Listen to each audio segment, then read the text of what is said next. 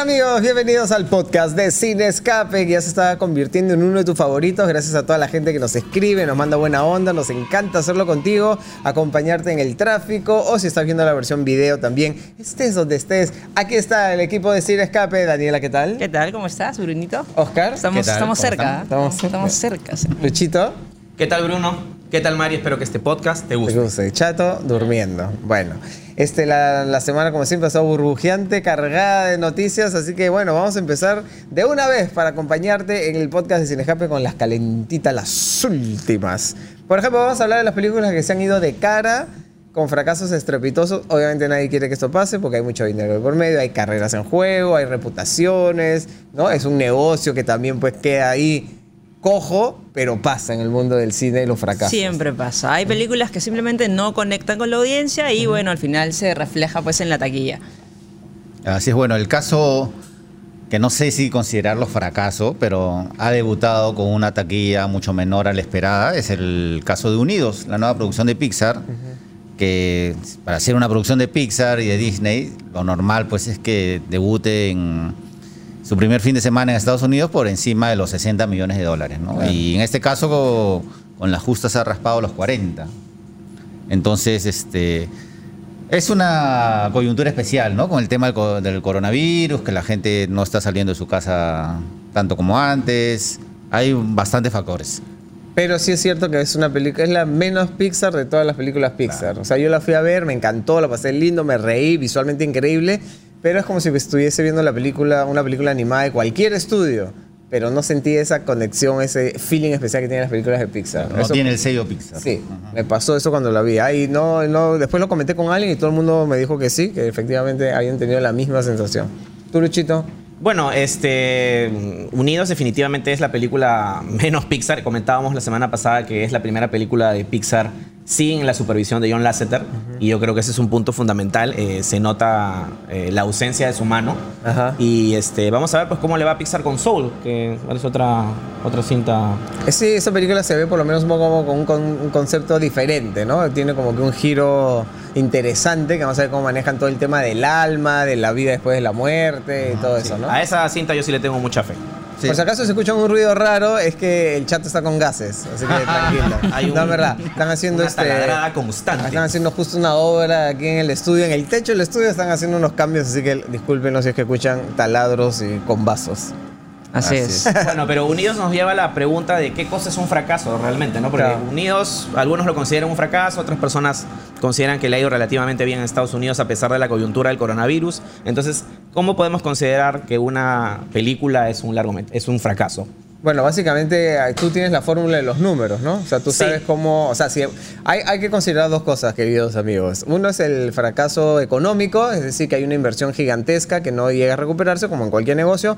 Y otro también es el fracaso que está eh, de la mano de la crítica o del público. Es decir, que la película de repente genera mucho dinero, pero la crítica la destroza o el público la odia, pero aún así resulta un buen negocio. Entonces, ¿cómo manejamos eso? Sí, bueno, eh, hay que señalar que eh, no es que si una película cuesta 100 millones de dólares y recauda en los cines 101 millones de dólares, ya recuperó un millón.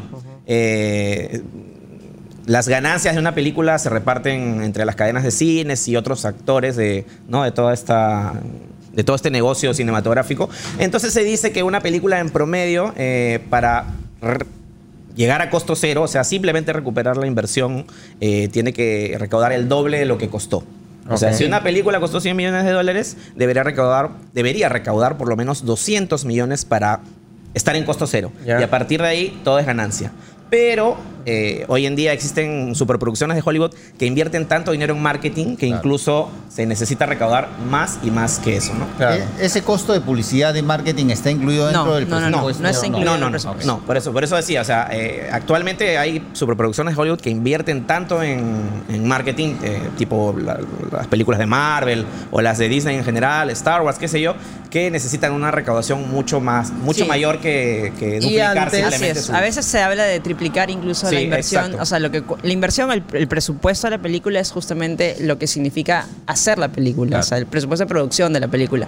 Pero todo lo que significa promocionar la película y distribuirla queda fuera de, de aquel presupuesto. Y además antes era este bueno, el mundo ha cambiado definitivamente. Antes como que el mercado hollywoodense se concentraba en la taquilla de Hollywood y la taquilla mundial era como un plus, ¿no? Ah, qué chévere, uy, estamos ganando plata en el resto del mundo, bienvenida. Ahora no, ahora es más, prácticamente la taquilla de Estados Unidos ya ni siquiera suma tanto como la Y- taquilla mundial. y en ¿no? los últimos años ha cobrado mu- mucho protagonismo la taquilla de la China, ¿no? Así que estamos en problemas en estos, en estos meses. Por ejemplo, lo que pasó con Pacific Rim, que justamente tuvo su secuela porque había tenido buena recaudación mundial. Puntualmente te- tuvo buena recaudación en China. Lo que y también sucedió con Warcraft. Warcraft fue un Así fracaso en los Estados Unidos, pero en la China eh, fue un éxito de taquilla, lo que permitió que la película mm, pudiera hacer unos números este, azules, decente. decentes, Claro. ¿no? Sí, sí, Sí, sí. Así que sí es un universo complejo, hay mucho suma, resta, empuja, también hay que sumar eh, que a veces no se considera en la ecuación toda la venta de pay-per-view, de home video, de aviones, hoteles, este, merch. DVDs, merchandising, todo eso va sumando, sumando, sumando, sumando, así que al final a veces uno dice, no, la película fracasó en la taquilla, oye, pero fracasó en la taquilla, pero toda la línea juguete fue un éxito y ganaron millones por ahí, entonces como que compensa, ¿no? Pero, pero sí, hay, sí ha habido lamentables, por ejemplo, en el caso ya que hablábamos de Disney, se han ido de cara un par de veces, por ejemplo, con El Llanero Solitario o John Carter, ¿no? Que fueron dos películas que, a las cuales metieron muchísimo y no funcionaron. John Carter que iba a ser una trilogía además. Ajá. ¿De cuántas partes? De tres, una Ah, trilogía de tres. Gracias, Luchito. No, Dato el- importante. El Llanero Solitario, que era la gran apuesta de crear una nueva franquicia fuerte con Johnny Depp. tipo Piratas del Caribe. Claro, que y eso. Johnny Depp estaba así en la cima con, con Piratas del Caribe. Al final fue un súper fracaso. Dice que perdieron 121 millones de dólares. O sea, Sí, a Mickey no, le da, no le da risa eso. No. Luego tenemos también un viaje en el tiempo, A Wrinkle in Time, la película de, de Oprah. Oprah. Que Con Reese ya de, de ver el tráiler uno anticipaba que iba a ser un fracaso. Y es lo mismo que yo estoy anticipando para Artemis Flow, Fowl, perdón, Artemis Fowl. Que digo, pucha, esto no... O sea, está basada en un libro y probablemente la gente que ha leído el libro se puede enganchar mucho, pero no es algo que sienta que atrae a masas. Mi lapicero, por favor, ¿Por señor qué, Pina. por qué es así? No, no, No entra. cierra, sí. Bueno, para que vean que Disney no es infalible tampoco, ¿no? Claro. Sí. Bueno, También su fracasito sus- de vez en sus cuando. hace traspiés que- ha tenido. Que, las que haya sal y pimienta en el tablero para que ahí esté, esté. Pero bueno, tal vez el fracaso más reciente y más comentado que incluso ya genera la burla de sus propios protagonistas ha sido Cats. Sí. ¿no? Así es. Los mismos actores que participaron en ella ya se burlaban de que la película no funcionó y había sido un fracaso. Incluso se burlaron en el Oscar. Claro. Fueron este, James Corden y Rebel Wilson vestidos de cats y se rieron un poco. Yo vi la película Ajá. porque decía, no puede ser que sea tan mala. y Fuiste sí Y sí, masoquista. dije, fuiste. masoquistamente fui. Felizmente era una función a la que no pagué. y realmente era muy, muy, muy mala. Los efectos visuales malísimos. eh, sentías que había muchas manos ahí detrás, que no había una unidad en general Muchas en patas, animación. Bueno, muchas patas. Y colas también. Y en general los, los personajes eran eh, extrañísimos, se movían de una manera muy, muy extraña. Las escenografías tampoco estaban. Fue un buen intento, pero mal ejecutado, creo Muy mal ¿no? ejecutado. Claro. No sé si un buen intento realmente. Bueno, el musical en Broadway era muy. Era muy famoso, muy pero famoso, muy que esos exitoso, pero. musicales que se han quedado en el tiempo. Porque Y no la tenía música historia, era... que era el otro. O sea, ¿Sí? el argumento era. No. La música es bonita, pero ya es lo que se, lo que se conoce como cheesy, como empalagosa, Claro, como... Y lo, lo- lo bueno del, del musical era el maquillaje. Y Claro. bueno, acá como todo era digital, pues perdías bastante todo esa. Justamente lo que, lo que la hacía maravillosa a la, a la obra de teatro. Entonces sí. Bueno, la última función de Cats en Broadway creo que fue en el 99 o el Sí. 2000. Y recién creo que en el 2018 volvieron a reestrenarla, pero o sea, sí, pues puede haber sido ya una historia que perdió actualidad. Pero o- actualidad, o- sí. o la- es, es, sí. es muy cursi la música, esa es la palabra que estaba buscando y la Y, encontré. y hubo muchos problemas en la logística de los efectos especiales de esta película y es por eso que el resultado al final eh, no fue el óptimo y, y es hasta chocante no ver este híbrido de O sea, a pesar de que tuvo un presupuesto de 100 millones de dólares, Sí, ¿no? sí, sí, sí, 100 pero- millones de dólares y... no se organizaron bien con los expertos en efectos especiales digitales y No llamaron al chavo para que diga otro gato. No, y le hacen llamar al chavo. Lo que pasó también es que corrieron mucho con la fecha de estreno porque querían que esté lista para la temporada de premiación. Lo O sea, cual se me hace. optimistas, Optimismo puro. Y digo que no hubo alguien ahí que les diga, oye, estás haciendo una cosa que no va a falta un par de funcionar". horas de render a tu escena. un par de- y es más, se terminó la edición contra el tiempo. O sea, el día del estreno, prácticamente el director fue eh, con la película terminada a entregarlo. ¿no? Acá está, mi obra No, maestra. eh, incluso un dato que es histórico es que la peli- con la película ya en salas, ya estrenada, La cambiaron. La cambiaron. Tuvieron que, que sobre la marcha implementar una nueva Esta versión. sí tiene más render. Así es, con un poco más de renders. Sí. Y cambiaron la versión de la película ya con, con- con la cinta en. Re- Para en los que nos salas. escuchan no tienen idea qué cosa es render, es, es, eh, los efectos especiales tienen que pasar por varias horas de proceso digital, lo que se conoce como render, para que el efecto especial esté terminado. Entonces cuando decimos que le faltaron renders es que los efectos están medio burdos, le faltaron algunas horas de afinamiento. Y ojo que, que acá estamos hablando de un director como Tom Hooper galardonado por la academia, incluso por el discurso del rey. La chica danesa también estuvo muy buena. ¿Qué habrá pasado, no? El detrás de escena. No, no, esta. no entiende a veces estos casos, pero bueno, bueno. siguiendo con los fracasos de taquilla, no todas las historias originales, también hemos tenido remakes es- eh, de, de franquicias famosas que se han ido, pues, ¿no? Han patinado mal, como la nueva versión de Los Ángeles de Charlie. Good morning, Charlie. Sí, es que además era innecesaria, ¿no? Completamente. Este, ya el- la, la serie era una- había sido una serie exitosa en los 70s. Luego la, su adaptación cinematográfica con Lucy Liu, Cameron Díaz, Díaz, Drew Barrymore. Conformaban un trío muy fuerte, ¿no? Y hizo que, que tengamos pues en mente ya Los Ángeles Charlie que eran ellas. Y Y que además estaban en la cima también, perdón. Están en la cima y instauraron este, este concepto de comedia absurda de acción. ¿no? Claro. O sea, que era irreal completamente, pero ellas eran tan adorables que la pasabas Así bien y te matabas de risa, ¿no? Cosa que no sucede con Kirsten Stewart. O sea, que no es una actriz que genere. No, me imagino a Kirsten simpatía. Stewart arrancándome una, una ligera sonrisa siquiera. Nos está escuchando Christian en esos momentos. bueno, pues sé un poco pues Sé anim- más animada. sé pues, Dos consciente, soles más de carisma. Métele un poco más de alegría a tu vida, para mí. Ya, sí. Cara de nada. Kristen es, es linda, pero, pero no, pues no. Sí, O sea, no, no, no no jala, Cero, no jala carisma. No es cero carisma. ¿no? Sí. Bueno, los números este, Lo dicen. Lo, dicen, ¿no? Solamente recaudaron 17 millones en Estados Unidos para un presupuesto de 48. 71 millones a nivel mundial, pero no, pues. O sea, si pensaban iniciar una nueva trilogía. Este, No, ahí quedó ya, yo creo que definitivamente ahí quedó la- Ahí, ahí queda. Otro Quedó el reboot. remake que fue totalmente innecesario fue el de Ben Hur. Sí. O sea, la película, hay dos versiones, la, la muda con Ramón Novarro, que es, se lo pido por favor que la busquen porque es maravillosa, y obviamente la de Charlton Heston de los años 50, que ya pues es una película que no envejece nunca, uno la puede seguir viendo y es maravillosa. O sea, ¿para Y- qué hacer una nueva? Ese remake fue el más innecesario de los remakes. Sí. O sea, Ben Hur es una película redonda, un clásico de clásicos. No había ninguna necesidad de hacer un, un remake que además es una versión No, y además es. desabrida, ¿no? De lo mismo. La película de Charlton Heston eh, se sigue viendo este, Constantemente. constantemente En Semana Santa, es un ¿no? clásico. Entonces, Junto No, y con los además 10 es una película que se hizo en, en- en formato grande, setenta y tantos milímetros, la restauración es impecable, o sea, Claro. la puedes ver en recontra HD y se ve hermosa, o sea, no es una película que haya envejecido ni nada. Claro. Entonces, ¿para, para qué quieres ver una nueva...? Porque los efectos especiales también funcionan, o sea, todo está bien con esa película. Sí, es una película que supo envejecer y que no necesitaba para nada un remake, ¿no? Y bueno, los números demuestran que la gente no quería ver un remake de Ben Hur. Nadie fue al cine. Nadie. Dijeron, Ben Hur, no, no voy, dijo, y no, no fue al cine, no fue a verlo. Ah. Bueno, hay personajes también que no sé por qué Hollywood insiste en hacerles eh, remakes, nuevas Cada películas. cierta cantidad de años aparecen Sí, de nuevo, ¿no? Como Robin Hood. Como Robin Hood, que Y el Rey Arturo. es El Rey- no, El Rey Arturo Rey y Robin Arturo, Hood cada sí. 5 o 6 años, pum, aparece una nueva versión. Y es como que. Sí. Yo me quedo con la Robin Hood, la que hizo este. Kevin Costner. Kevin Costner. Y obviamente la de Errol Flynn, que es ya 2 mil millones de años atrás. Y este. Sí, pese a que la de la versión de Guy Ritchie del Rey Arturo visualmente tenía sus cositas, pero no, la gente no quería ver la película. Sí, ah, ¿para qué una vez más Rey Arturo? Sí. O sea, Es un personaje ya desgastado un poco, ¿no? Con tantas versiones y remakes y adaptaciones. Sí, Así que esas fueron dos películas que también se fueron de cabeza por la falta de apoyo en la taquilla. Y este y ahora vamos a hablar de, de, mm, personajes y franquicias famosas, queridas, pero que por alguna razón también prácticamente inclinaron la balanza, la balanza, la balanza hacia, hacia el fracaso. Como por ejemplo lo que pasó con la Liga de la Justicia. Sí. uf, bastante comentario de la Liga.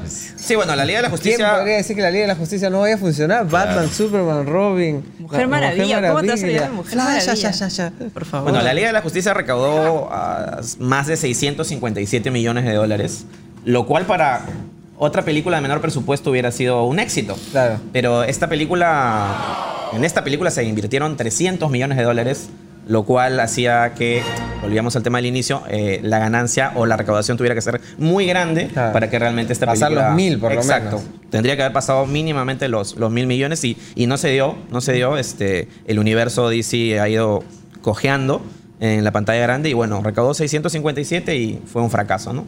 Y los, de- re- los reshoots también, ¿no? Los no, y de hecho se compara más o menos con, lo, con el éxito que hubiera tenido de repente una película como Avengers en su época, ¿no? Que, bueno, Avengers en su época digo que es 2012, pero que recaudó 1.500 millones a nivel mundial. Obviamente Liga de la Justicia, que es la primera película que reúne a todos los héroes grandes de DC, se quedó con 600, Claro. 600 Se, y se medio. esperaba que recaudara mínimo mil, ¿no? O sea, fue un fracaso. Claro, yo creo que el, el daño no solamente es económico, sino en términos de imagen, ¿no? Claro. O sea. A la marca eh, DC. A la De marca hecho, DC, sí, sí, al- sí, sí. a los superhéroes en sí, porque, o sea, te crea desconfianza ya ver a personajes que juntos no cuajaron, ¿no? Este. eh, y creo que, que un poco se refleja en las, en las siguientes producciones de DC Comics, ¿no? Como el caso este de Harley Quinn. No, pero fuera de eso también tam- hizo tambalear los proyectos en solitario. Bueno, de Mujer Maravilla no, porque ya estuvo asegurada con su secuela. Pero eh, Cyborg, por ejemplo, iba a tener su propia película y se quedó así en la nada Flash porque también, a nadie lo de le. Flash todavía está Lo de por ahí. Flash todavía Flash está ya vivo, veremos, todavía sí, está vivo. claro. Este, ah, bueno, Cyborg nadie le importó. Aquaman logró tener su. nadie le importó a Sí, Cyborg, en pues. verdad. Este, Aquaman sí logró tener su, Su su película. propia película que le fue de hecho muy bien. Claro, es la, la película, Aquaman Eh, es la película más taquillera de toda la historia de DC. Pero ojo que ahí también estuvo detrás James Wan, que es el creador de ese universo del conjuro, un capo en el cine de terror, y también estuvo detrás de Rápidos y Furiosos 7, que, bueno, logró salvar contra todo pronóstico lo que pasó con, con Paul Walker. Entonces, sí, bueno, el pata es un genio, pues, ¿no? Y lo hizo, hizo un cine entretenido, no vamos a decir que, uff, para la crítica, Es que los bestia, fans querían pero- algo profundo porque era Aquaman. Claro. Pero, pero lamentablemente, era una película de entretenimiento muy, muy sí, bien lograda, pero en el caso de la Liga de la Justicia sí fue una decepción, porque, pucha, es la Liga de la Justicia, o sea, ni siquiera estamos hablando del ingenio que tiene Marvel para con personajes desconocidos como los Guardianes de la Galaxia hacerlos exitosos, queridos y entrañables. Sino- Negra, o sea. Claro, es Batman, es Superman, es lo que hemos visto, lo que tenemos el- el- así en el corazón desde niños y lo que la película no funciona. Además, el villano muy mal elegido. Sí, Pero eso es una constante en DC, ¿no? Sí. No, aparte, este, que no hay una coherencia de universos, porque Flash, por ejemplo, todo el mundo quería ver al Flash de la tele. Claro. Que es A un super éxito. Gustin. A y Gustin. Nos Es pusieron que, bueno, a- ese es el problema de DC. DC ha optado Sí. por tener universos separados en, en la televisión, en la televisión y en el cine, y esto crea un poco de confusión, eh, desorden. Mm. Eh, la gente no tiene tiempo de, de vincularse emocionalmente con los personajes porque tienes un flash en la tele, Claro. tienes un flash en el cine, entonces, eh, sí, es, es No, y acá aparte también creo que pasó al revés, pues, ¿no? En Marvel empezaron las- los superhéroes con sus películas en solitario, algunos de ellos o los más importantes, y acá pues fue al revés, Claro. justamente. La Marvel fue paso a paso, sin apuros, y DC Pero trató pensado. de, claro, todo muy bien pensado, cada movimiento muy bien pensado, y DC trató de igualarse en, en dos o tres películas. Y es un caso bien, bien raro y curioso que, que normalmente en la tele les vaya mejor a DC que en el cine, ¿no? Sí, pues. Normalmente siempre se considera las producciones de televisión como que un par de escalones más abajo, pero acá no, la gente ama Supergirl, ama Flash, Gotham, todas las series Arrow. y las cosas en el cine, ¿no? ¿No? Titans, buena chica, está buena Titans, ¿ah? con un rol. Me quema Batman, un rol y recontra chorado.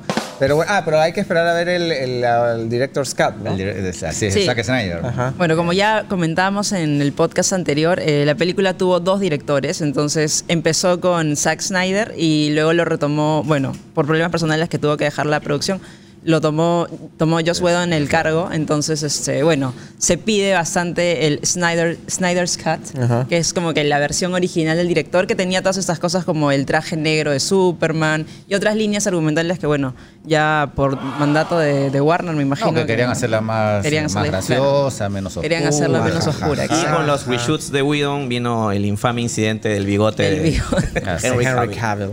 Bueno, Bruno, yo sé que es un tema este, Sensible. peliagudo, sensible para Delicado ti. para mí, Sí, pero La película de Han Solo. Ajá. ¿no? Este, Vamos al siguiente tema. El, el primer fracaso comercial a nivel cinematográfico para Star Wars. sí. Bueno, también comenzó mal, tuvo problemas, cambios de directores, también se tuvo que hacer reshoots. Eh, eh, bueno, eh, era complicado ponerse eh, bajo la piel Esa de Han es una Solo de la, y- de la que la gente dice es una película que nadie pidió. ¿No? Claro. O sea, se decían, ¿para qué hacer una cosa Claro. de Han Solo? A mí, honestamente, la película sí me gustó. me No es una película mala, no es un bodrio. Es una película, claro, no es un bodrio, funciona, es entretenida, visualmente está paja, Emilia Clarke sale pero increíble, este... eh, todo, todo, todo funciona, pero sí, pues hubo justo la época de crisis en la que la gente empezaba a odiar los episodios y los fan, los core fans como Gillo este, empezaron a odiar todo lo que hacía Star Wars, entonces hubo el boicot, se pidió a los fans que no vayan al cine, Catherine Kennedy también la querían crucificar, y bueno, todo una- un cúmulo de situaciones. Y, y muchas películas seguidas, además, que creo que eso Sí, también eso fue algo que a- desgastó, exacto. Sí, Saturó a un la- Claro, poquito quisieron usar la fórmula Marvel, ¿no? De alguna Claro. manera. Es decir, tener una película de Star Wars por año, de aquí al 2020 y tantos, y se dieron cuenta que no, pues que las películas de Star Wars son películas, lo que se conoce como películas evento. Es decir, esperas con ganas y cada Claro. cierto tiempo Varios llega y se años. convierte en un evento y la gente va al cine, No, ¿no? puedes hacer películas como salchichas. Claro. Así es. Entonces ahí f- ese fue el error, lo cual con- eh, conllevó a cancelar todos los proyectos en solitario, como la película de Obi-Wan, la película de Boba Fett, Ajá. este, pero que ahora y la gente de Disney le ha dado la vuelta y lo vamos a ver a través de Disney Plus, porque lo de Obi-Wan ha sido rediseñado para hacer, así como Mandalorian, una serie para Disney Plus. ¿Se ha aguantado? Está viejito, pues. Sí, pero bueno, están, solo. justamente están- saben que Star Wars es una franquicia tan querida que le están tomando las cosas con pinzas, ¿no? Para justamente que no vuelva a ocurrir lo de Han Solo. Además era muy difícil ponerse en las botas de Harrison Ford, ¿no? Es una tarea muy, muy ¿Cuánto complicada. calza Harrison Ford? Hay que preguntarle a, a Chewbacca. difíciles. Hay que preguntarle a Chewbacca. Sí, en verdad sí, está, está, es un personaje tan identificado con un actor, es de esos casos así imposibles de sacar la cara y poner otra, que... Pero no lo hizo mal, Alder. No, no, no. no lo hizo mal. No lo hizo mal. Chewbacca tampoco lo hizo mal. Chewbacca estuvo bien en su, en su registro habitual. Y este, a pesar de que ya hemos hablado que Harrison Ford no es el actor más carismático del mundo, Ajá. y, ya, y justamente en ocasión de su, de su pretendida nueva cinta de Indiana Jones, siempre se ha, se ha rumoreado, se ha querido, se ha reclamado una versión este, nueva de Indiana Jones. ¿Podría pasar el mismo fracaso de Solo? No sé. Decían que Chris Pratt era el candidato ideal Claro. para ser el nuevo, el nuevo Dep- Han depende Solo. de quién la acompaña. Porque si va mi tío Harrison solo, no le veo. Bueno, solo ya hablamos. No, de solo ya hablamos, ¿verdad? A mí lo que me gustaría, ya como fan hablando, sin ningún sustento científico, es que si se va a hacer una nueva Indiana, vuelva a los años 30, a los años 20, porque es la época de la exploración, es la época donde Claro. se descubre la tumba de Tutankamón, donde aparece Machu Picchu, donde, es la época donde había toda esta onda de exploración, porque es uno de los errores de, de la calavera de cristales, que ya es muy acá, ya es muy, o sea, es una... Es una Muy contemporáneo. Ya la fantasía de, de los mundos perdidos ya casi no existe, entonces hacer un Indiana Verdad. muy moderno ya como que no tiene sentido.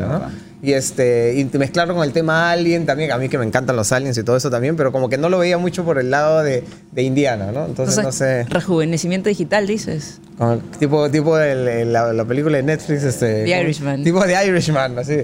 No sé. Bueno, igual se comenta que Harrison Ford no es del agrado, no es de su agrado la idea de que haya otro, otro Indiana mientras él esté vivo, ¿no? Ajá. Así que creo que vamos a tener que esperar unos añitos todavía. Qué malo, Lucho. Sí, ¿Quieres que que- se muera Harrison años, Ford? ¿no? Yo, por- Harrison Ford debería vivir 200 años. Yo creo que ahí va, va- va a depender de, obviamente, un guion extraordinario y una puesta en escena extraordinaria. Y, o sea, van a tener que alinearse los, los, los planetas, los sapus van a tener que ayudar para que sea un buen proyecto. Pero todo es posible en Hollywood, así que ojalá que no la malogren con esa franquicia que amo. Así que bueno, vamos a Bueno, otra franquicia que siempre se había caracterizado por hacer las cosas bien, Ajá. ya es X-Men. Sexmen. Sexmen.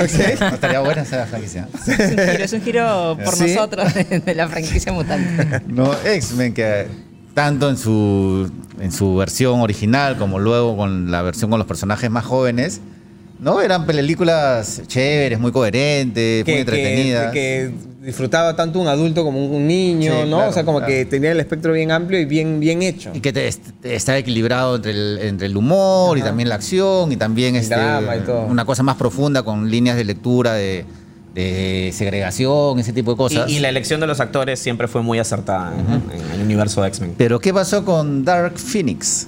Bueno, Sophie Turner estaba al mando y yo creo que tampoco era la ideal para llevar todo el peso de una franquicia tan importante. Pero desde X-Men. anterior ya venía, ¿no? Porque la de Apocalipsis también fue más o menos. No, es que Apocalipsis tuvo un muy mal villano, lamentablemente interpretado por Oscar Isaac, que se veía ridículo realmente con su con todos los Sí. prosthetics que tenía encima. Así que mm, como que mm, no, no me gustó mucho ahí. En este tipo de películas el villano es muy importante. Muy Es importante.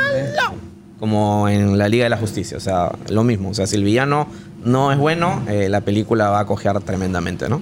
Y, y sí, pues Dark Phoenix como que hizo que todo lo que comentaba Oscar hace un rato, lo que queríamos, llamábamos y admirábamos de X-Men se vaya al tacho, ¿no? Pues, o O sea, sea, una película como que malogró todo lo que se hizo Un antes. pésimo cierre para Sí. toda la saga, ¿no? Y también se estrenó en un momento complicado para Fox porque justamente ya pasaba a ser parte de Disney, entonces Disney tuvo que correr con todo lo que era la campaña de marketing de que ya bueno, ya estaba establecida desde antes, pero al final quienes finalmente estrenan la película es, es Disney, es el primer la primera película de los X-Men de bueno, que pasó a ser parte de ellos, ¿no? Y bueno, y eso también trajo, como le fue tan mal en la taquilla, que ahora no sepan, no supieron qué hacer muy bien durante un tiempo con los nuevos mutantes. Claro, es que la siguiente película postergado, que se postergó y que incluso dijeron que se iba a estrenar por, por Hulu, Mm. por algún servicio de streaming, y finalmente va a llegar a los cines en abril, creo que es. No me acuerdo exactamente. sí. Ahora ya ni sé si va a llegar realmente ya. con todos los cambios que hay. Con todos los cambios que hay, exacto. Pero bueno, finalmente va a llegar a los cines y ya tiene su tráiler, ya tiene su fecha Pero así. como que mucha expectativa no tenemos tampoco. No. Ninguna. no, tampoco, tampoco, tampoco. O sea, sí me parece paja el concepto, ¿no? De llevarla hacia el terror y que sea una cosa nuevo, diferente. es me parece, me diferente, parece sí. paja, pero bueno, habrá que ver qué han hecho con la película. Y sobre todo porque la han postergado tanto, ¿no? Eso, eso nos da mala espina por ahí de que. Porque si fuese una película que todo el mundo, los productores y los directores la vieron y les encantó, no hubieran tenido duda en soltarla, ¿no? Sí, O sea, ha sido claro. largamente pospuestas, han hecho reshoots. o Incluso sea, se iba a estrenar antes que Dark Phoenix, pero Sí. de ahí la patearon y la volvieron a patear y de ahí se quedó en el limbo y ahora ya tiene su fecha, pero bueno, Sí, yo bueno, creo que la van a volver a patear la, la igual. compra de, de- de Fox por parte de Disney también sacudió un poco el... Sí. Seguro aparece en Disney Plus de pronto va a aparecer ahí. Porque ya incluyeron, ya, ya acaban de incluir catálogo de, de Fox en, en Disney Plus, así que... Bueno, pero esa es, esa es la última, digamos, de los X-Men para, para Disney, así que, bueno, de- perdón, de los X-Men en general como lo conocemos, porque ahora ya pues Disney va a asegura, seguramente a hacer un recast de todo ese universo Y mutante y de los Cuatro Fantásticos también, pues porque ya ahora es parte de su, de Eso su es lo que los universo fans esperan, ¿no? Que ahora cinematográfico sean Marvel. introducidos en el universo cinematográfico de Marvel. De hecho, de Va a pasar de todas maneras. Aparte Vamos a ver cómo los además, introducen. Con todo lo que viene en los parques temáticos también, que están haciendo zonas de Marvel enormes, también van a poder incluir a esos personajes, ¿no? Así que los fans, por lo menos, van a estar juelices de la vida. Incluso se voció por ahí que Henry Cavill podía ser el nuevo Wolverine. ¿Sí? No los. Pásame con, con No lo Hugh. Jackman, chato. Pásame con Hugh Jackman, por favor. Chato durmiendo. Es un rumor que se, se escuchó fuerte ya hace meses y luego otra vez como que regresó. Tú sabes que cuando estábamos en, en un D23, que es el evento de fans de Disney, este, justo estaban los rumores. Todavía Disney no había comprado Fox, estaban los rumores. Y, eh, y estaba ocurriendo el caso de que Tom Holland, que pertenece a Spider-Man, que pertenece a Sony, estaba haciendo películas con Disney. Entonces estaba esta posibilidad de que un personaje que no es de Disney, oficialmente bajo contrato, pueda trabajar en las películas. Y Hugh Jackman pone una foto en Disneylandia, que estaba en el parque, así como... ¿eh? Y todo el mundo dijo, ya está. Si, si Hugh Jackman está en Disneylandia, significa que lo vamos a ver en las películas de Avengers. ya. Todo mentira, no, No, pasó mentira, se emocionaron por las Nos puras. emocionamos por las puras. Pero ahora que oficialmente el personaje lo maneja Disney, Vamos a ver. vamos a ver. ¿No? ¿Metemos en este saco de fracasos a Harley Quinn? La nueva de Fantabulous Eh, eh, los, números, los números son contundentes, ¿no? O sea, costó 100 millones de dólares y ha recaudado 199. O sea, ahí con la justa raspando podría Su prepa- su prepago van a tener. Sí. Les va a alcanzar. Pero hu- hubo un problema de marketing también con esta película, porque en lugar de ponerle simplemente Harley Quinn, Ajá. le pusieron Aves de Presa y un título mucho más Y la largo. fantabulosa emancipación de una Harley Quinn. Claro, entonces este, creo que hubiera sido mucho más atractivo que simplemente el título de la película sea Harley Quinn, ¿no? Y, y hubiera sido este, O Harley Quinn. Aves de Presa, ¿no? Claro, Aves de para que la- Presa, y Harley para que el público se ubique mejor con la película y sepa qué exactamente es lo que, lo que podía ver en, en las salas, ¿no? Se sobreestimó, creo, la popularidad de Harley Quinn. Harley Quinn no es Batman, no es Superman. eh, Es un personaje querido. En Guardianes, en, Guardianes, en, este, en Suicide Squad Suicida. se robó la película. Definitivamente salvó la película, además. Y, y la calidad actoral y la- el nivel de belleza de Margot Claro. sí daba Sí, para que ella maneje el indiscutible, peso, ¿no? sí. Entonces yo creo que ahí ha habido un tema de, de la propuesta de la película en general, ¿no? O sea, cuál es, qué es, qué- cómo quieren presentar al personaje, por dónde lo quieren No, llevar. además, el- los trailers estaban muy bien, con toda esta onda gráfica de color, psicodélica y- psicodélica, sí. Entonces, ha sido loquísima guion, creo Harley yo, Quinn. ¿no? Ha sido creo un tema ahí de, de script, más que otra cosa. Yo también creo. Pero bueno. Y de marketear mejor la película, ¿no? como comentábamos con el tema del título. Muy bien, Luchito. No le gustan los títulos largos a Luchito, quiere in your face, así, pum. Por eso se llama podcast Directo al sin grano. escape, nada más. ¿Qué más? Bueno, nada, dejemos los fracasos y vayamos a las noticias de la semana. Cortina de noticias, por favor. Directo en directo. No tenemos cortina de noticias. La próxima semana vamos a tener. Muy bien. Y vamos a estar un poco monotemáticos. ¿ah? Sí. no hay más que decir, pues, pero sí, el coronavirus ha tomado posesión del mundo. Del mundo. Y del Del mundo del entretenimiento, entretenimiento también. Porque ¿Por qué? Porque lamentablemente eh, eso no solamente ha afectado que la gente haya dejado sin papel higiénico los supermercados del mundo, sino que la industria del entretenimiento este, ha hecho que se posterguen, se cancelen proyectos, se cancelen eventos y todo está afectando eh, realmente de manera impresionante el mundo del entretenimiento y la economía en la general. economía mundial yo de verdad no sé qué va a pasar. ¿ah? Más que preocupado por el coronavirus, de verdad, este, yo creo que se viene una recesión. Claro, post, post coronavirus. Sí. Sí. claro, porque si todos los eventos se cancelan, se cancelan los viajes, se cancela el turismo, se cancelan los restaurantes, Sí. los cines, la gente no quiere ir al cine, la gente no quiere ir al teatro, la gente... Es más, esto de que la gente... El pánico es tal de que ya no quiere ni siquiera salir de su casa, ha hecho que a- hoy día salió una noticia que han pospuesto la película de nuestra amiga Emily Blunt. Mi amiga ya se quedó sin, sin su película. Ha tenido que promocionar su película durante no sé puras. cuántos días. Hizo su premier todo y al final se ha quedado A Quiet sin... Place 2 ha sido postergada. Un Un lugar lugar, en en silencio. Lugar por en favor. silencio. Estamos en Perú I'm en sorry, español, yeah. ¿ok? Tu título. Gracias. Quiet es British, además. A A- a Quiet, Quiet Place, Place. 2, number 2, ha sido postergada. Sí, Sí, y bueno, el, el, el comunicado lo lanzó su esposo. Inicialmente iba a ser solo una postergación en Europa, pero bueno, ahora ya es a nivel mundial. Hablé con la distribuidora. Efectivamente, no hay fecha por ahora para ver a Quiet Place 2. ¿Con Emily has hablado o no? No, no, no me quiso Mándale atender. un WhatsApp. Sí, pero Debe estar muy, muy triste. estar muy, muy bueno, pero has hablado con Emily este, así, face to face. Sí, hablé sí, con, todos mis, mis viruses este, peruanos. Estaba ahí hablándole. Estaba normal. Sí, porque este sábado teníamos una entrevista que hizo Daniela con Emily, Emily Blunt. Todavía y- la tenemos, de hecho. Y la O sea, vamos va a salir, poner sí, porque el programa ya está empaquetado y listo para poner play, así que va a salir al aire igual, pero les avisamos que la película no la van a poder ir a ver al cine todavía porque ha sido postergada. Pero vean el programa, vean la entrevista porque aparte este, tiene unas palabras para Perú y todo eso, ¿no? O sea, Mm, sin palabras. ah, no, ella es adorable. Ella es adorable. Este año incluso tiene The Jungle Cruise también, con La Roca, que me muero de ganas de ver esa película, y va a estar divertido. Pero ¿qué más? Por ejemplo, se ha, se ha cancelado Coachella, por ejemplo, que es un festival enorme en los Estados Sí. Unidos. ¿Cuál es el problema? Entonces ya se cancela, porque tiene lógico, porque mucha gente, no sé qué, pero la cantidad de, de economía que se ve afectada, hoteles, restaurantes, pasajes aéreos, todo eso queda en cero. así es, ¿no? cual. Y no solamente es un evento, acá eh, nosotros íbamos a ir, mira, te voy a contar amigo, íbamos a ir al- a la convención de móviles en Barcelona, cancelada. Íbamos a ir el E3, la convención de videojuegos, cancelada. Íbamos a ir al NAP, que es una convención de tecnología específicamente para realización de cine y televisión y radio, para comprar nuestros micrófonos para el podcast, cancelado. Entonces, eso, imagínate, los centros de convenciones sin uso, los hoteles sin uso, los aviones sin uso, nosotros como medio de comunicación sin contenido.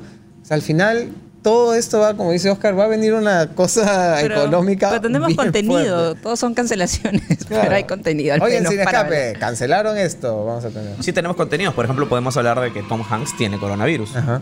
Pero no vamos a poder entrevistar a Tom Hanks porque está en Está en cuarentena. cuarentena, claro. Tom Hanks y su esposa. Sí. Dicho Wilson. sea de paso, la historia va así. Ellos estaban en Australia grabando una película y bueno, empezaron con los síntomas y, y ya fueron testeados, dieron positivo y están ahí en cuarentena, lejos de casa, pero cómodos probablemente, porque deben estar con todas las atenciones. Sí, pero ah, lo, bueno, el- lo que habría que considerar es que por la edad quizás ellos sí están en un grupo de riesgo, ¿no? ¿Cuántos años tiene Tom Hanks? Base 6. Base sí, seis? base ¿no? Sí, ha- han pasado ambos, creo que lo, la base Sí, sí, seis. sí. Oye, si yo ayer, ayer que puse la noticia ya la gente se despedía del pobre hombre. o sea, Sí, eso es lo que no entiendo. Escúcheme, Escaló amigos, un el nivel, coronavirus es su, su, su porcentaje de mortalidad es mínimo, se cura y la gente sale de esto y vuelve a su vida normal. Por favor, no dejen, o sea, no se dejen, Así es. at- eh, no sé, Avasallar, avasallar por- por el pánico y por el miedo, porque no es que la gente se está cayendo muerta como moscas. Sí, no vayan En al- general, corriendo a los de comprar- supermercados a desabastecer de a todo el mundo de papel higiénico, alcohol, este gel, o sea, las cosas con calma. Yo sé que las noticias son alarmistas, porque a eso se dedican, pero esto se cura, la gente sale Y las, la- lamentablemente las personas que han muerto es porque ya estaban previamente enfermas por alguna condición y eran personas muy mayores que lamentablemente estaban ya enfermitos y bueno, sucedió. Pero no es que te vas a morir, te vas a Claro. caer muerto en la mitad de la calle de No, pronto. no es el ébola. Claro. No es el o ébola. O sea, sea, te da coronavirus, no, te va, no significa que te vayas a morir. Ajá. O sea, Exacto, no es una sentencia de no, muerte. No sigas esparciendo el pánico, no sigas colocando cosas en tu muro de Facebook y Twitter y Instagram diciendo que es el apocalipsis, porque no lo es, por favor. Calma Sí. con eso. ¿Y Tom Hanks se enfermó? Sí, pues Tom Hanks se enfermó y te apuesto que en dos semanas va a salir con su esposa sonrientes diciendo, hey, estamos genial, estamos bien, no pasa nada. Y a ver si le damos atención al dengue también, que Niquito se está colapsando los hospitales y, Sí. que, y que hay más muertos por dengue, claramente, Exacto. porque no hay ningún muerto por coronavirus en Perú. Así que no todo es coronavirus. Sí. Pero el coronavirus está de moda, pues ya bueno. como diría el Pokémon, vamos a calmar. Vamos, a calmar. calmarnos, Sí, por favor, amigo. No, no, no esparzas más pánico porque no, has- no le haces bien a nadie con eso. Al Bueno. contrario. Por favor. ¿Y qué más se ha cancelado? A ver, tenemos eh, el South by Southwest 2020, también Ajá. es otro festival que congrega música, tecnología, películas. Eh, el Ultra Music Festival también, que se celebra música en Miami. electrónica. Este, un concierto de Pearl Jam también. Sí, así es. Pero no solo Pearl Jam, hay varios artistas que han Sí, cancelado no, sus podremos giras, pasarnos pues, todo ¿no? el resto del podcast Sí. enumerando la gran cantidad de eventos, espectáculos, Y shows, conciertos, espectáculos deportivos, eventos deportivos que... que- que La se industria del turismo realmente pobres de ellos porque la van a pasar muy mal los próximos Sí. meses. Sí. Porque todo eh, lo, que, lo que está involucrado algún tipo de viaje ha sido... Y bueno, vamos a, ojalá, hay que cruzar los dedos porque las Olimpiadas también me preocupa mucho el tema porque la cantidad de inversión que ha hecho Japón para este, para este evento. A es como va el tema más que nada de la histeria mundial, yo creo que... se la tumba? se la van a tumbar. ¿ah? Pero Bueno, los organizadores han dicho que sí, que va de todas maneras. Eh, había la posibilidad de posponerlos hasta diciembre, que se habló en algún momento, pero la última informa- información que se tiene sobre los Juegos Olímpicos es que van de todas maneras, ¿no? Que son a mitad de año. Sí, pero vamos a ver cómo va la situación en, Eh, en el transcurso de los siguientes días, ¿no? Dos proyectos que tengo entendido que no se van a mover. Por ejemplo, se estrenan en mayo, o sea, todavía hay tiempo para que todo esto suba y baje, se calme un poco. Black Widow, de Marvel. o sea, Bueno, y otro, otro, este, otra película que aparentemente no se va a mover, este, al menos en el resto del mundo, aparte de China, que sí la han postergado, es Mulan, ¿no es cierto? Sí. sí. Que ha obtenido además muy buenas reacciones Muy buenas a las personas que la han visto. Igual yo creo que A ver, este... está bien difícil que sea un éxito de taquilla. ¿Tú crees? ¿Tú, tú así tú pitoniza con tu bola de cristal, crees que no va a ser un... Creo que no, porque el elenco no me parece lo suficientemente atractivo para justamente, valga la redundancia, atraer masas, a pesar de que esté buena la película y en ese momento yo tampoco creo que mucha gente se vaya a volcar al cine y arriesgar su vida, porque de eso ya depende, Sí, para ver una ese- película como estamos. Lamentablemente no Lo sé. curioso es que los remakes eh, con actores de carne y hueso que ha estado estrenando Disney en los últimos años, eh, a, a todos les ha ido muy bien en taquilla, pero sí han encontrado cierta resistencia en algún sector de la crítica. Sí. Parece que con Mulan va a ser justamente al, Al revés. revés. Va a ser una película eh, aclamada por la crítica, pero probablemente eh, no le vaya tan bien eh, comercialmente porque eh, justamente se aleja un poquito de lo que es la versión animada, ¿no? Claro. No va a ser un musical, no, va a salir Mushu. No va a haber Mushu. No va a haber Mushu. Por ¿Qué es mucho esto? que nos dé pena. no Pero ese que Liu Yifei, no, la Mulan. No. ¿Cómo se llama? Liu Yifei. Ok. Ajá, está extraordinaria. No, claro. Me gusta. Me gusta No lo la dudo. chinita. Sí, Me sí, voy. sí. Dice que está buena. ¿Cómo? O sea, la película, la película. Daniela, por favor. Eso no lo digo de- Métele el de pato. Eso. No, ya nos han criticado por us- exceso de uso de, Sí, sí, Porque bueno. de contratamos sonido, un por DJ que ha favor. sido despedido. Ah, ha sido despedido. Sí, ha sido despedido. DJ por Ya le- exceso de soniditos como este. Así que ahora estamos, estamos mesurados. El, Estamos- DJ, el. DJ anterior está en cuarentena. Así es. bueno, otra, entre otras noticias. ¿Qué va a ser Música noticias, por favor. No tenemos. La próxima semana vamos a tener. Steven Spielberg ya tiene su primera producción para Apple Plus. Que va a ser una, una especie de remake de una película que ya había hecho que se llamaba Cuentos Asombrosos, que era una película de dos horas donde veíamos distintos episodios con cuentos asombrosos. Asombrosos. Va va a ser formato miniserie, me Ah, parece. Sí. asombroso. una serie antológica. Cada capítulo es una historia distinta. Sí. Eh, Oye, más- ¿cómo ha cambiado mi tío Steven? que va, que además son, tú ves un capítulo y puede ser sobre la Segunda Guerra Mundial y el otro puede ser con robots futuristas. O sea, no están conectados, no tiene Claro. nada que ver. Eh, creo que todas van a tener un ingrediente de ciencia ficción, me Sí. parece, ¿no? Todo tiene un este, elemento fantástico. o sea, fantástico de ciencia ficción y más orientado a un público familiar, tengo entendido. Sí. ¿no? O sea, no va a ser tan adulta u, u oscura como, por ejemplo, Black Mirror, ¿no? que es otro, Claro. otro referente de ese tipo O de series. como ¿no? la que hizo este Guillermo el Toro. Así es. Que también Ah, eran claro. cuentos así bien creepy, ¿no? ¿De qué año es la película? Es ochentera. 85, 85. 1985. Sí. Este, así que bueno, vamos a ver al tío Steven ahora incursionando en el streaming. ¿Qué te parece? Bueno, el, el streaming ahorita es, es el momento es el lugar donde hay que estar. Hay que claro. estar en el streaming. si no estás en el streaming, estás en nada. Eso le dijo Scorsese a Steven. Steven, ¿qué no estás en el.? Ah, no pasa no, nada. Bueno, es que el, el coronavirus no puede con el streaming y es por eso que ya se va a estrenar la tercera temporada de Elite. Que estreno que no se va a mover, por supuesto, porque nada de lo que esté en el streaming se mueve, pero de ninguna manera, y es lo que ahorita efervesce, digamos. Ah, está burbujeante. Está burbujeante. Pero eso no va a afectar que la gente desa- está desapareciendo el papel higiénico de marca Elite, ¿no? No, yo creo que no tiene nada que ver. Ya no es auspiciador, no es auspiciador de la serie. con tu rollo de papel. Sí, bueno, vamos a ver qué vemos en esta intensa serie de Netflix con estos chivolos malqueriados, calentones, Todos ricachones, contra todos. todos contra Todos todos. contra ya todos. no hay género, edad, condición, nada. No ya- importa, no importa Hay nada. un nuevo asesinato, ¿no? O una nueva muerte, según el tráiler. ¿Sí? Sí, bueno, es- ¿Sangriento? es- esta serie tiene una fórmula particular que es siempre mezclar un- una intriga policial, un asesinato siempre con este, bueno, los excesos, este, los excesos propios de esta ¿no? juventud eh, Desenfrenada. desenfrenada y con cho- y con un ingrediente de choque de clases, además. Claro. Claro. Eh, en esta tercera temporada, no es un spoiler que lo digamos porque está en el tráiler, eh, parece que Polo Polito. pasa mejor vida. Entonces, este, Tranquila, Gamora, estás sí. ahí, sí. Estas son Sí. las fiestas a las que va Gamora son igualitas. Polito. Como cualquier Sí. capítulo de Elite. Polito, Se el, au- siente el autor de la, identificado. de la celebrada frase que, que tituló nuestro, nuestro, Nuestro grupo de chat. WhatsApp. Ah, sí. Que no, que no la vamos a No decir la vamos al a aire. decir. Ay, no podemos decirlo, no. no. qué ¿Cómo no nos podemos? censura? A ver, dile entonces. Una- suéltala. Una pajita entre colegas, eso se llama nuestro chat, se los podría mostrar, Sí, pero no lo van sí. a ver lo que Y no quieren ver las por fotos de ese chat Spotify. tampoco. I- Inspirado en una célebre escena de la temporada anterior de Élite. Claro que Sí. Bueno, entonces mantiene esta fórmula de mezclar excesos juveniles con una intriga policial, eh, con una investigación. Y bueno, vamos a ver qué, qué tal le va esta tercera temporada, ¿no? Que- ¿Y cuántas veces más van a poder repetir la misma fórmula? Justamente Sí, por pues. eso, justamente por eso, a partir de la cuarta temporada ya va a ser un elenco completamente renovado. Ah, sí. Así Ah, es. ah, Porque Luchito, eh, esta, tercera, esta tercera temporada está ambientada ya en el año final de estos chicos en, el, Claro. en la escuela. Que dicho sea se de van a paso, graduar. varios ya están como que Ya. parecen padres de familia. ¿sí? Sí, hay varios de los alumnos que se les veía bien grandecitos como están en el colegio. Sí, bueno, eso es algo típico de las ficciones, ¿no? Tener actores este, mucho mayores haciendo roles de, De chibolos, chibolos, claro. como en Gris, por ejemplo, ¿no? Un caso Bueno, bueno, sí, ya se le- Que yo otra vuelta creo que tenía como 40 años cuando... Cuidado con este. No, no, todo bien, todo bien. Sí, Bueno, pero entonces, este... Para la cuarta temporada va a haber un reparto completamente nuevo, historias completamente nuevas. ¿No va a estar la marquesita entonces? No, parece que no. No, pues. Sí, porque sí, o sea, estos no, chicos... yo la voy a traer para mi serie. Estos chicos han vivido tantos crímenes, tantos excesos, eh, tantas situaciones extrañas en sus años en el colegio que Que ya, ya ya, te- rosa lo... O sea, a lo mejor va a haber eh, élite, pero en el sanatorio. Sí, claro, o sea, ya estamos al límite de lo creíble, ¿no? Es una Claro. ficción, está bien, pero ya estamos al límite de lo creíble. De lo que- absurdo. Que puede suceder en, en un Yo voy a decir lo que ¿no? me dijo Chiqui ayer. A ver. Oye, esa policía desde el capítulo 1 está interrogando y no descubre nada, ¿no? Bien monce y todavía es toda seria, ¿no? Con sus ojazos azules. Y todos estamos saqueando chicos.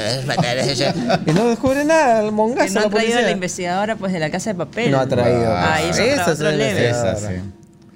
Bueno, si hubiera sido así como en la casa de, la- de papel, la, la policía esa también se mete a la juega, seguro. Claro. Guzmán, ¿qué estabas haciendo anoche? Bueno, y esta temporada hay dos personajes nuevos, así que hay A mí me novedades. encantó también. la chica que se hace pasar por, por millonaria sin. Ah, es buenísima. esa historia me Cayetana. Cayetana. Cayetana. Muy bien, Luchito, qué, qué lindo que estés veo tanto fan de Élite, Polito Marvel, mar- pero fan de Guzmán. Mira. La marquesita, por favor. Claro. ¿Y qué, y qué pasará con La Baba? marquesita Lover. Con baba. cómo sufre ese Con padre. Baba. Soy Baba. tu sicario. Eso es el hit de, élite. Vamos a ver. ¿Ya cuándo, cuándo abre? ¿Cuándo está Este ya? Este viernes, 13. este mañana viernes o hoy viernes. Ya no sabemos, depende de cuánto se demore en Bueno, procesar 13 ese de marzo. podcast. pero Sí, estamos 13 de marzo en- va a estar la en la plataforma Netflix. Toda la temporada de Élite, temporada 3. Muy bien. Bueno. Seguimos con el streaming y Disney Plus. A ver, van a aparecer a hacer una serie precuela de La Bella y la Bestia. Con Basado, Emma Watson. Eh, lamentablemente Emma Watson no va a estar en la serie, sino porque se va a centrar en los personajes de Gastón Y Le Fou. Ah, lo que hablábamos la vez pasada. ¿eh? Sí, sí, sí, sí. Que es antes de que ocurran los sucesos que ya conocemos. Ah, es correcto. Sí, es una precuela. Ajá. Es una precuela centrada en Gastón y Le Fou. Va a ser musical también. Ajá. Y este, bueno, igual se espera que. La- se espera que eh, Emma Watson o Dan Stevens podrían tener por ahí alguna aparición especial como invitados, ¿no? Pero Claro. no se sabe, obviamente. Es un- Imagino un que de será una comedia musical divertida porque los dos cantan, bailan y debe, debe tener todo este elemento mágico de Disney, asumo. No, y digamos. según la película, además, este Gastón siempre ha estado persiguiendo a, a Bella, ¿no? Sí, así que, bueno. Y le pregunta, ¿quieres vela? Sí. Bueno. Así que bueno, Disney Plus tiene que seguir produciendo cosas justamente para seguir jalando gente a esta plataforma que por fin llegará a nuestro lado del mundo casi a fin de año. Así que y otro, paciencia. otro detalle importante para cerrar lo de la precuela de La Bella y la Bestia es que la música va a estar a cargo de Alan Menken. Uy, lo amo, Ah. lo máximo. Un genio total Alan Menken. Es un tipo, pero brillante. Así que por ahí nos va a sorprender con, con sus Sí, sí, canciones chéveres. Calidad garantizada. Bueno, entre otras noticias tenemos lo que para muchos ha sido una celebración y para otros ha sido triste, lo de Harvey Weinstein que ha sido condenado a ¿Para quién ha 23 sido ¿Para quién podría ser triste? Triste porque querían que sean más años. Ah. Decían, no, 23 años es muy poco. Pero para realmente, la vida". ojo, Con la edad que ojo tiene, acá. creo que 23 Sí, años ya. ya, Se va. Eh, En estos Este- precisos momentos está hospitalizado Ajá, por problemas este, supuestamente. Ay, aquí Como me hace acordar, Sí, oye. sí, sí, sí. El otro día lo vi con su andador, Soy así caminando. así, Ha jugado a victimizarse. ¿Cómo eres, no? Ah, e- ese ha sido su. Chacarita me manda en la moto. ¿eh? ha Part- jugado partido constantemente naranja. a victimizarse, nunca ha reconocido Sí, los cargos, nunca, no. eh, ha querido comparar eh, lo que le ha sucedido a él con la persecución que en algún momento se tuvo en contra de la gente con ideas socialistas en Estados Unidos. La, la casa Eh, de brujas. La casa de brujas. Entonces, este, el tipo no ha pedido perdón a las víctimas, eh, no ha reconocido ninguno de sus delitos. Es, Y tiene en cuenta con una de las abogadas más tigres y warriors de los Estados Unidos. y es por eso que no ha tenido una pena mucho mayor, ¿no? Ajá. Bueno, va a apelar, pero este, le dieron, me parece que le dieron la pena máxima por el acto sexual criminal en primer grado, que fue una denuncia de Jessica Mann. Dice que le había realizado un, un, un blowjob en el 2006 en su departamento de, de Soho. Sí. Y lo otro es que tuvo este, una violación en tercer grado también. Y por eso le dieron creo que tres años nomás. Entonces, este, por eso suma 23. Son 23 Pero años. aparte tiene otro proceso en Los Ángeles. Así que es un proceso que está abierto y que todavía no tiene ni, ni veredicto ni condena. Así que Por ahí que va sumando. Igual estamos años. siendo testigos del triste final de, De Harvey. de uno, del productor más poderoso de Hollywood en Sí. algún momento. ¿no? Y más- Ganador más- de un Oscar. Más prolífico, ha hecho la cantidad de películas que tiene su... productor de varias películas de Tarantino. este, sí, es un triste final para, para un personaje tan infame como este. pues. Así es. Pero bueno. Vamos a los estrenos. Sí, Vamos a los estrenos de la semana, queridos oyentes, amigos que quieren ir al cine. No importa, vayan al cine Vayan, porque siempre vayan. tomen su precaución, lave sus manitos, esté siempre bien protegido, pero no, no hay que llevar- llevarnos No hay, por que el alarmismo. no hay que paralizarnos por el miedo. Exacto, que el miedo es. no nos lleve a estar ahí llenos de terror, como dice el chato, que la gente compró papel higiénico porque ese de miedo. ok, ¿qué tenemos en los cines? Bloodshot con Vin Diesel, que inaugura un nuevo universo de superhéroes de Valiant Comics. Eh, claro, eh, se supone que esta, si es que los números acompañan a la película, es la primera entrega de un nuevo universo cinematográfico Ajá. al estilo Marvel. En este caso de otra compañía editorial estadounidense que es Valiant. Eh, Bloodshot es para Valiant lo que Spider-Man sería para Marvel o lo que Batman y Superman para DC. Su personaje más Su personaje icónico. emblemático. Entonces, este, bueno, si resulta, eh, vamos a tener. Porque Vin Diesel un ya trató de hacer una cosa así. ¿Te acuerdas, Chiqui, esa, esa película que él es ciego? Triple X. No, no, no, una que él es ciego. ¿Cómo se llama? Riddick. Riddick. Riddick. Ah. Riddick. Las crónicas de Riddick. Las crónicas de Que Riddick. Tibia nomás. No fue Sí, un taquillazo, ¿no? Más o menos. ¿Te llama la atención, Chiqui, esta o no? ¿Vas a ir a ver a tu Vin Ah. Diesel? esta? De todas maneras. Ah. Incondicional. La fan enamorada. Sí. Es más, Chiqui se quiere rapar para parecerse a Vin Diesel. Bueno, para quienes no lo, para quienes no lo conozcan, Bloodshot es un. El personaje eh, originalmente es un soldado de élite que muere en batalla y después es eh, resucitado con tecnología muy avanzada, eh, la que le da sus superpoderes, que son básicamente una fuerza sobrehumana y una capacidad de curación Inmediata. Según el póster ¿no? ahí vemos que las balas no le hacen nada. Mira, lo mejor que le ha podido pasar a esta película realmente creo que va a ser un fracaso y le van a echar la culpa al Al coronavirus, coronavirus. porque yo igual creo que hubiera sido un fracaso. Pésima eres, Oye, doña no, Pésima, ¿no? Pero es que has visto el tráiler. He visto, he visto. Por aparte, Vin- Vin Diesel Ah, vamos. pues. Sí, pues. Chiquis, hablando Por mal de favor. tu índice. Bueno, vamos a ver cómo le va. O sea, Bueno, tenemos otra película en este momento. que es una comedia familiar que mal. se llama Grandes Espías con Dave Bautista, el popular Drax. Drax. siguiendo un poco la. Siguiendo un poco la, la senda dejada por Arnold Schwarzenegger con un detective en el Kinder. Así es, que es Así este es. tipo duro que hace una comedia romántica familiar. Sí. Eh, tiene que investigar una familia y la niñita de, de esta familia descubre que, que están siendo pues este, espiados de alguna manera por el personaje de Dave Bautista y eh, le pide que la deje ser Lo- parte de sus misiones. Lo chantajea. Lo chantajea, claro. Así que es una película perfecta. Si hay chicos en casa que quieren divertirse, ahí la tienen. Otra que me parece chévere que llega de Argentina. Un datito, un datito. Sí, sí, sí. sí. Que este, en Estados Unidos esta película recién se va a estrenar en abril.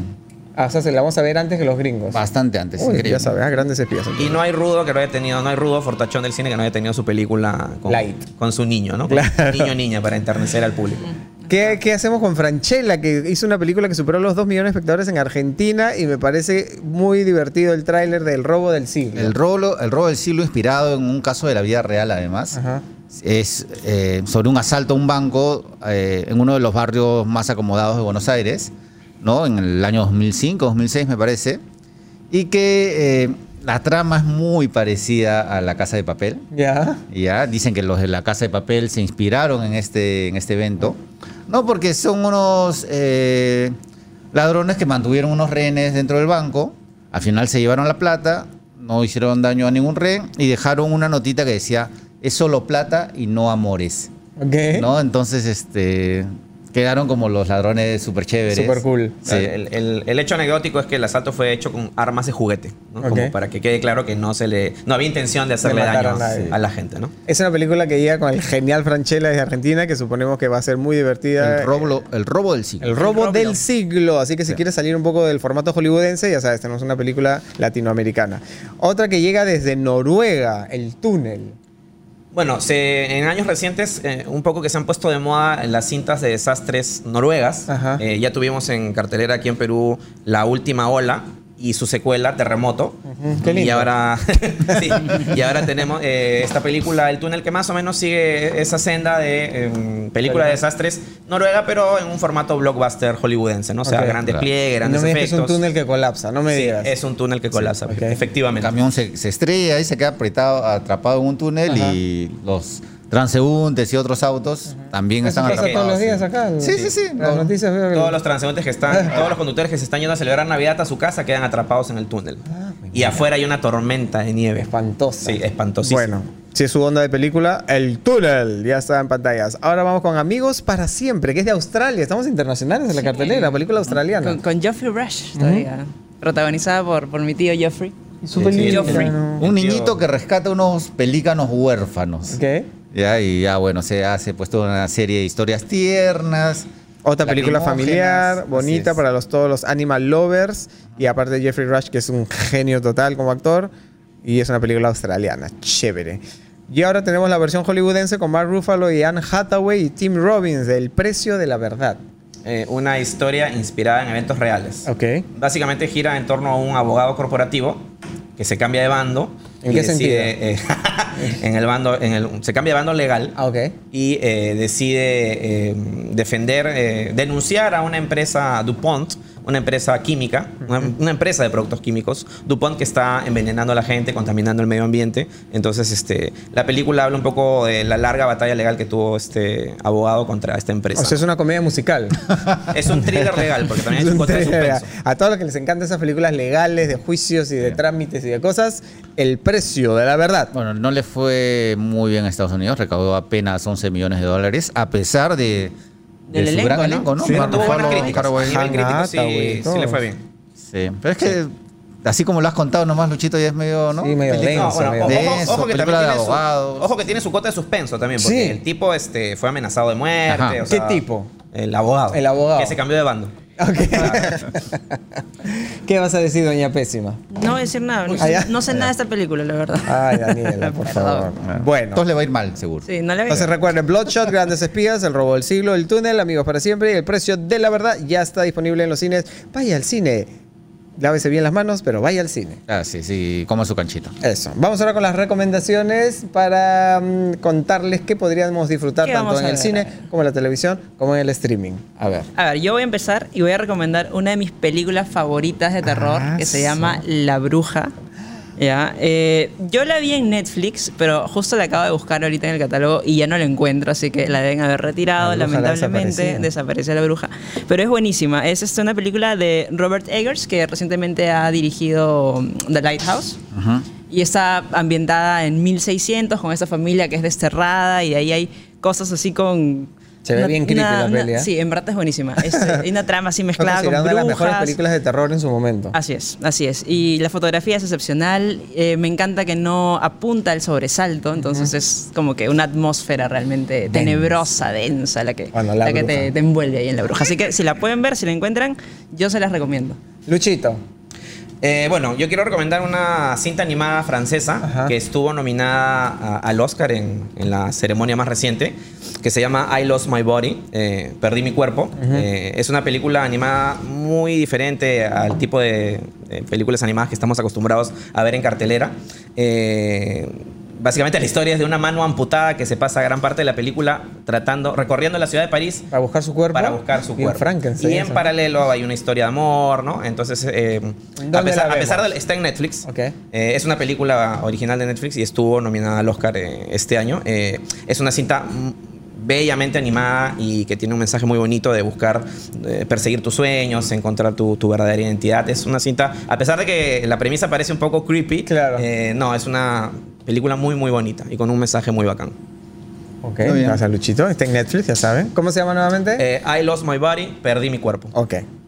Yo le quiero- les quiero recomendar una cosa más ligera para estos tiempos en que todo el mundo anda medio, Medio tenso. medio piqui. Así es. Eh, es una serie mexicana que se llama El Juego de las Llaves. Ok. ya que está en Amazon Prime. Y es una serie de humor y de sexo, ya en que cuatro parejas, ya amigos de siempre, ya del colegio, de la universidad, se juntan y uno de ellos ya eh, está con una treintones todos, ¿no? Ya, pero uno de ellos está con una chivola, ya de 18 añitos. Ok. Y ya se, Pipiola, se reúnen, reencuentro y la chivola dice, ay, qué viejos tan aburridos son todos ustedes, les voy a proponer hacer un juego.